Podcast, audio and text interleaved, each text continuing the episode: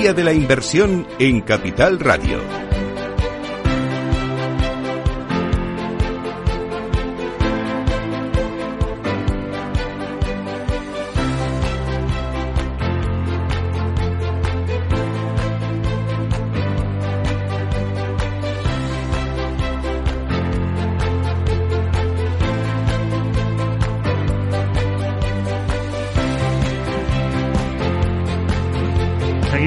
Séptimo día de la inversión en Capital Radio hablando de megatendencias. Vamos a ahondar, vamos a profundizar un poquito más eh, con lo que nos contaban antes también nuestras eh, anteriores eh, invitadas. identificábamos pues tendencias como el envejecimiento de la población, la salud, el crecimiento demográfico, también como punto importante, además de el medio ambiente y, por supuesto, la tecnología, que aunque hablaremos un poco de todas las megatendencias, nos vamos a centrar un poquito más ahora con nuestros dos próximos invitados tenemos con nosotros a Romualdo Trancho, él es el eh, director de desarrollo de negocio de Alliance Global Investors.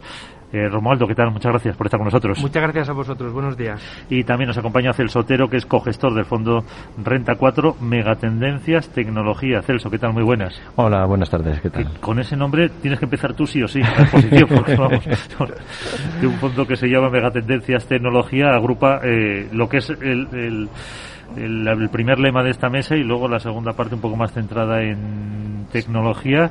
Eh, así que cuéntanos un poco eh, tu eh, fondo, cómo lo estáis llevando, en, pues, qué, en qué invertís mm. y, cómo está. ¿Y cómo está yendo? A ver, el fondo la verdad es que está yendo muy bien. Este año está siendo muy bueno para la tecnología, ¿no? No nos podemos quejar y consideramos que es, ese buen comportamiento no solo se debe al resultado de cómo se ha impulsado las ventas en este sector debido a una pandemia, sino a un tema que es estructural, un tema de largo plazo. Al final, lo que vemos eh, que cuando un inversor quiere realizar una inversión, lo que mira, los retornos que va a obtener, van a estar ligados al crecimiento de ese segmento. Si tú te encuentras en un segmento sin crecimiento, es muy difícil que obtengas rentabilidad. Podrías obtenerla si encuentras, compras una cosa muy barata para poder venderla barata. Lo que nosotros buscamos es comprar em, y mantener durante un largo periodo de tiempo en cartera compañías que están en el día a día de las personas haciendo que el mundo cambie y que crezca de una manera significativa a largo plazo. En ese sentido, nosotros tocamos, porque cuando hablamos de la tecnología, la tecnología es un, aspecto enormemente amplio. Al final, cuando hablas de tecnología, hablas de Big Data, hablas de coche autónomo, hablas de comercio electrónico, hablas de semiconductores.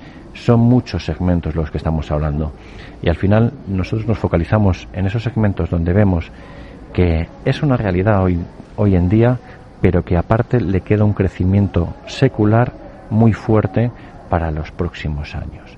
En ese sentido, pues tenemos ya a compañías que están hoy en día consolidadas, pero que gozan de una posición de crecimiento fuerte para los próximos años y lo que es más importante, que hoy en día tienen un mercado que se han hecho con el 90% del mercado y que es muy difícil sacarle de ahí. Con lo cual, dentro de la tecnología y dentro del crecimiento, eh, no compramos cualquier cosa y nos centramos en aquellos segmentos que son hoy realidades y que apostamos que sigan creciendo en el largo plazo. Entonces la clave ahí es eh, el criterio, la selección, el, identificar las empresas que realmente van a dar ese valor añadido al inversor porque claro al decir eh, yo creo que la palabra mega ya implica que es grande y eso implica que mm, que no solo nosotros sino que todo el mundo se está viendo y que todo el mundo quiere entrar ahí ¿no? Entonces ahí es, un poco el, el, selección es lo difícil de esas empresas, como apuntaba Romualdo. Sí, la verdad es que eh, la verdad es que una mega tendencia no es una cosa que veamos nosotros solos, no es que digamos tenemos la bola de cristal y sabemos que esto es lo que va a pasar.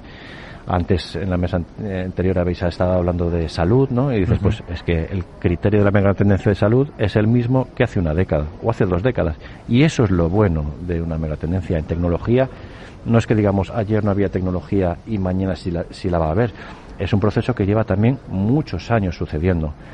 Hoy en día lo vemos más acelerado, se ha producido una aceleración, pero eh, y ha llegado más interés por parte de inversores en tecnología hoy en día, pero es una cosa que vemos que va a seguir muchas décadas, porque si nos planteamos lo que consumimos hoy de forma electrónica, de decir cuánto compramos en Amazon, en tiendas online, en, en el corteinglés.es y demás, dices, pensamos que va a ser más o menos de lo que vamos a consumir dentro de 10 años. Nosotros consideramos que va a seguir creciendo porque ahora mismo lo que es el comercio electrónico no representa, no llega al 10% del comercio global. O sea que tiene mucho camino por recorrer. En el tema, en muchos otros aspectos pasa eso. En el coche autónomo es otra de las tendencias que decimos, ¿llegará en algún momento? Sí, todavía está muy verde, pero ahí ya puedes abrir un poco más la imaginación y decir, eh, va a ser un software como es Android en los móviles, pero ya eso pasa más a la especulación y qué va a ser en el futuro. Nosotros preferimos centrarnos en las cosas que decimos, esto es una realidad y esta realidad va a seguir creciendo durante eh, lo largo de los años a una tasa muy superior al resto del crecimiento que existe en las economías. Por lo tanto, lo más difícil que puede parecer lo más fácil es decir, yo voy a acompañar esta tendencia durante un largo periodo de tiempo y voy a ver florecer toda mi inversión a largo plazo. Eh, y aunque seguimos, se me ocurre una, una, cuestión. Eh, estamos identificando las tecnologías, las empresas, eh, esos horizontes de, de, inversión. Y realmente el inversor o los inversores de a pie sí nos estamos interesando por estos fondos, por estos productos, nos está entrando esa conciencia, estamos invirtiendo, que en todo lo contrario a especular, a, un periodo en estos en estos eh, fondos porque mm, claro también tienen que tener esa demanda Sí, nosotros desde Renta 4 lo que hemos visto, bueno, yo me acuerdo cuando empecé a trabajar en la casa ya hace unos cuantos años, eh, me acuerdo que los inversores inicialmente invertían principalmente en España, nuestro perfil de clientes. Luego se fueron abriendo más hacia Europa, a Estados Unidos.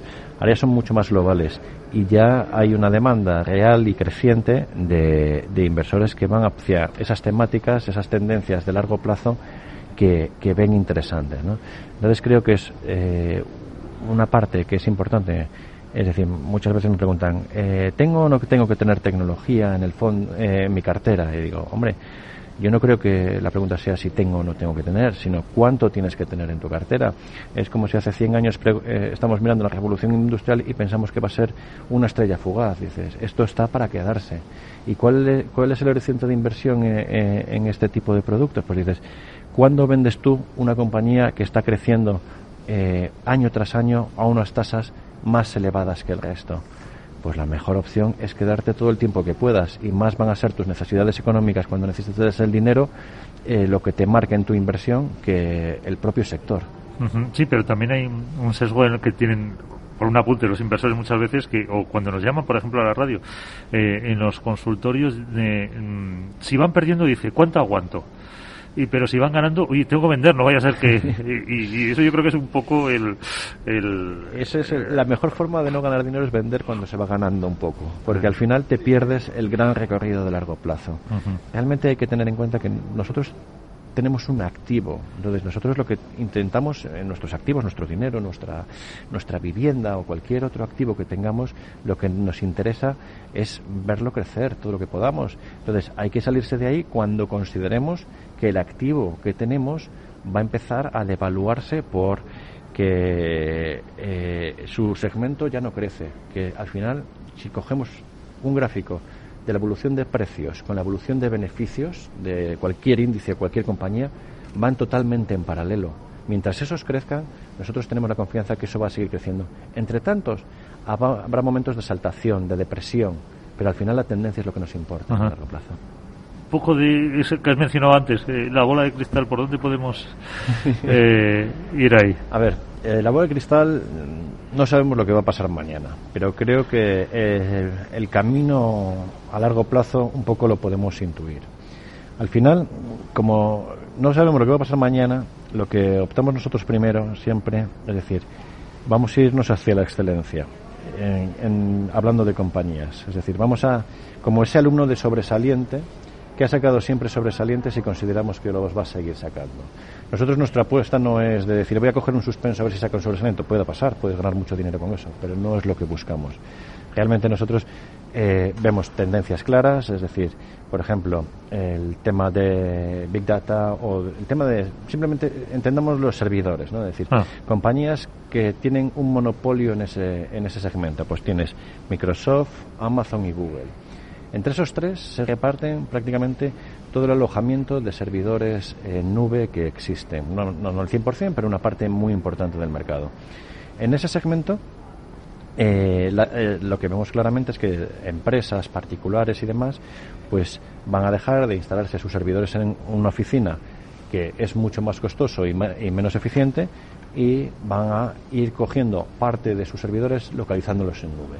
Esa tendencia la vemos clara y le vemos muchísimo crecimiento y por eso tenemos parte de nuestras inversiones en ese tipo de compañías. Eh, en medios de pagos, que podemos pensar que es un sector muy maduro, tarjetas de crédito y demás, seguimos pensando que, que actualmente vemos como la mitad del mercado todavía no usa este tipo de tecnologías y en compañías como Visa, Mastercard, Adyen y demás que hacen posible los pagos electrónicos y demás, pues sigue existiendo un crecimiento muy fuerte, porque está claro que cada vez vamos a ir pagando más con dispositivos móviles y con otro tipo de dispositivos que el dinero convencional. Entonces, ahí podríamos, es- no nos va a dar tiempo a poder Sí. tocar todos esos los temas. Pero también hay hueco para empresas pequeñas. Nosotros tenemos alguna empresa pequeña entre medium. comillas, porque hay que tener en cuenta que en el fondo que tenemos la capitalización media es de 100.000 millones. Entonces, ahí dices, ¿qué es pequeño para nosotros? Pues pequeño para nosotros son 10.000, 15.000 millones. Entonces, porque nosotros no estamos buscando a Google en un garaje, porque creo que no tenemos la capacidad y que por uno que te dice que es, ah, puedes encontrar 100 que no lo es. La ecuación de rentabilidad-riesgo no nos sale. Nosotros preferimos decir, esto es una realidad, el mercado de tarjetas de crédito está consolidado, sí, está consolidado, pero crece todos los años de una manera fuerte, pues me voy a los líderes. En, eh, igual que hablamos de la nube, ¿quién tengo? Pues los tengo a los tres. Porque creo que, aparte de eso, tienen otras patas de negocio muy interesantes, eh, pero son ellos. Eh, si me voy al segmento, pues a, a lo mejor las compañías más pequeñas que tenemos en cartera son las de eh, que vemos de comida a domicilio, de Libro Giro, Just Eat y todas esas. Pues ahí también tenemos inversiones. Son compañías un poco eh, que tenemos una fuerte convicción en ellas, pero son de un tamaño más pequeño de, de- de la- de las típicas Google, Microsoft y todas estas, ¿no? O Visa. Entonces, eh, tocamos todos los segmentos que vemos como realidades para 5 o 10 años con un crecimiento fuerte. Y ahí cogemos a los líderes, y el líder no suele ser eh, tampoco pequeño. Ujú. El horizonte para el para el inversor que nos está escuchando, que quiera contratar alguno de estos eh, fondos, eh, estamos hablando, porque también los plazos han cambiado. Bueno, desde el 2008 los plazos también han cambiado un poco, siempre se dice. Estamos hablando de un horizonte de 1, 3, 5, 15 años. Eh, sustitutivo de la jubilación ahora que le van a dar también el hachazo. A ver, yo es un poco lo que comentaba antes. Creo que en el corto plazo en cualquier activo de renta variable existe volatilidad, con lo cual es muy difícil eh, poder predecir o decir voy a cristalizar mi inversión dentro de seis meses, porque sinceramente la bola de cristal yo no la tengo. Igual viene en la mesa de después, pero yo no la tengo. Eh, eh, el tema es, eh, es lo que decía, es decir, nosotros buscamos compañías que crecen, crecen de una manera significativa, crecen a doble dígito de media nuestras compañías en cartera, frente a un PIB que está eh, a nivel global normalmente de media en el 3,5%, con lo cual estás triplicando ese crecimiento. ¿Cuándo vendería yo? Eh, cuando deje de crecer en ese nivel. ¿Necesito el dinero antes? Pues entonces tendrá que sacarlo. Pero para ver cristalizada un poco la inversión, por lo menos 3-5 años. ¿Cuánto debería estar? Todo el tiempo que pueda. Verdad.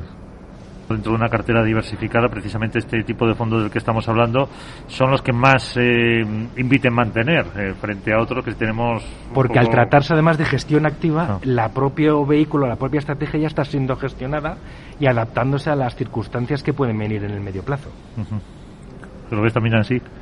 Nosotros estamos totalmente de acuerdo en ese sentido. Al final, eh, nosotros llevamos una gestión activa desde el punto de vista de, de identificación de negocios. Hay que decir que nosotros nos gusta, eh, que también, como también comentaban, eh, que, que es, ese negocio, esa inversión sea de largo plazo. Huir del ruido. Nosotros, por ejemplo, en el último trimestre nuestra composición de la cartera es exactamente igual. No hemos hecho ninguna modificación, no porque no hayamos visto que el mercado ha crecido, Claro que ha crecido, pero lo que hemos visto es una confirmación de nuestras tesis de inversión. Y es lo que queremos, es decir, no tengo que estar corriendo, entrando y saliendo en compañías para hacer dinero. Nosotros tenemos una visión global, invertimos eh, en Estados Unidos, en China, en todos los países que vemos oportunidades de crecimiento, estamos diversificados en mercados que crecen. Con lo cual estamos enormemente cómodos y, así mantenemos nuestra filosofía. Uh Sotero, cogestor del fondo Renta 4 Megatendencias Tecnología, lo mismo.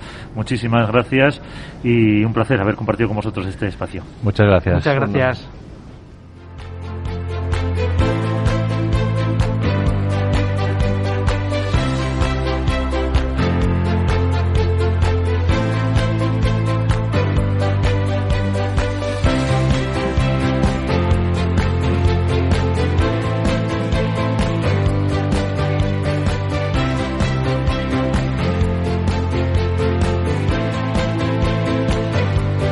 En Capital Radio, Día de la Inversión.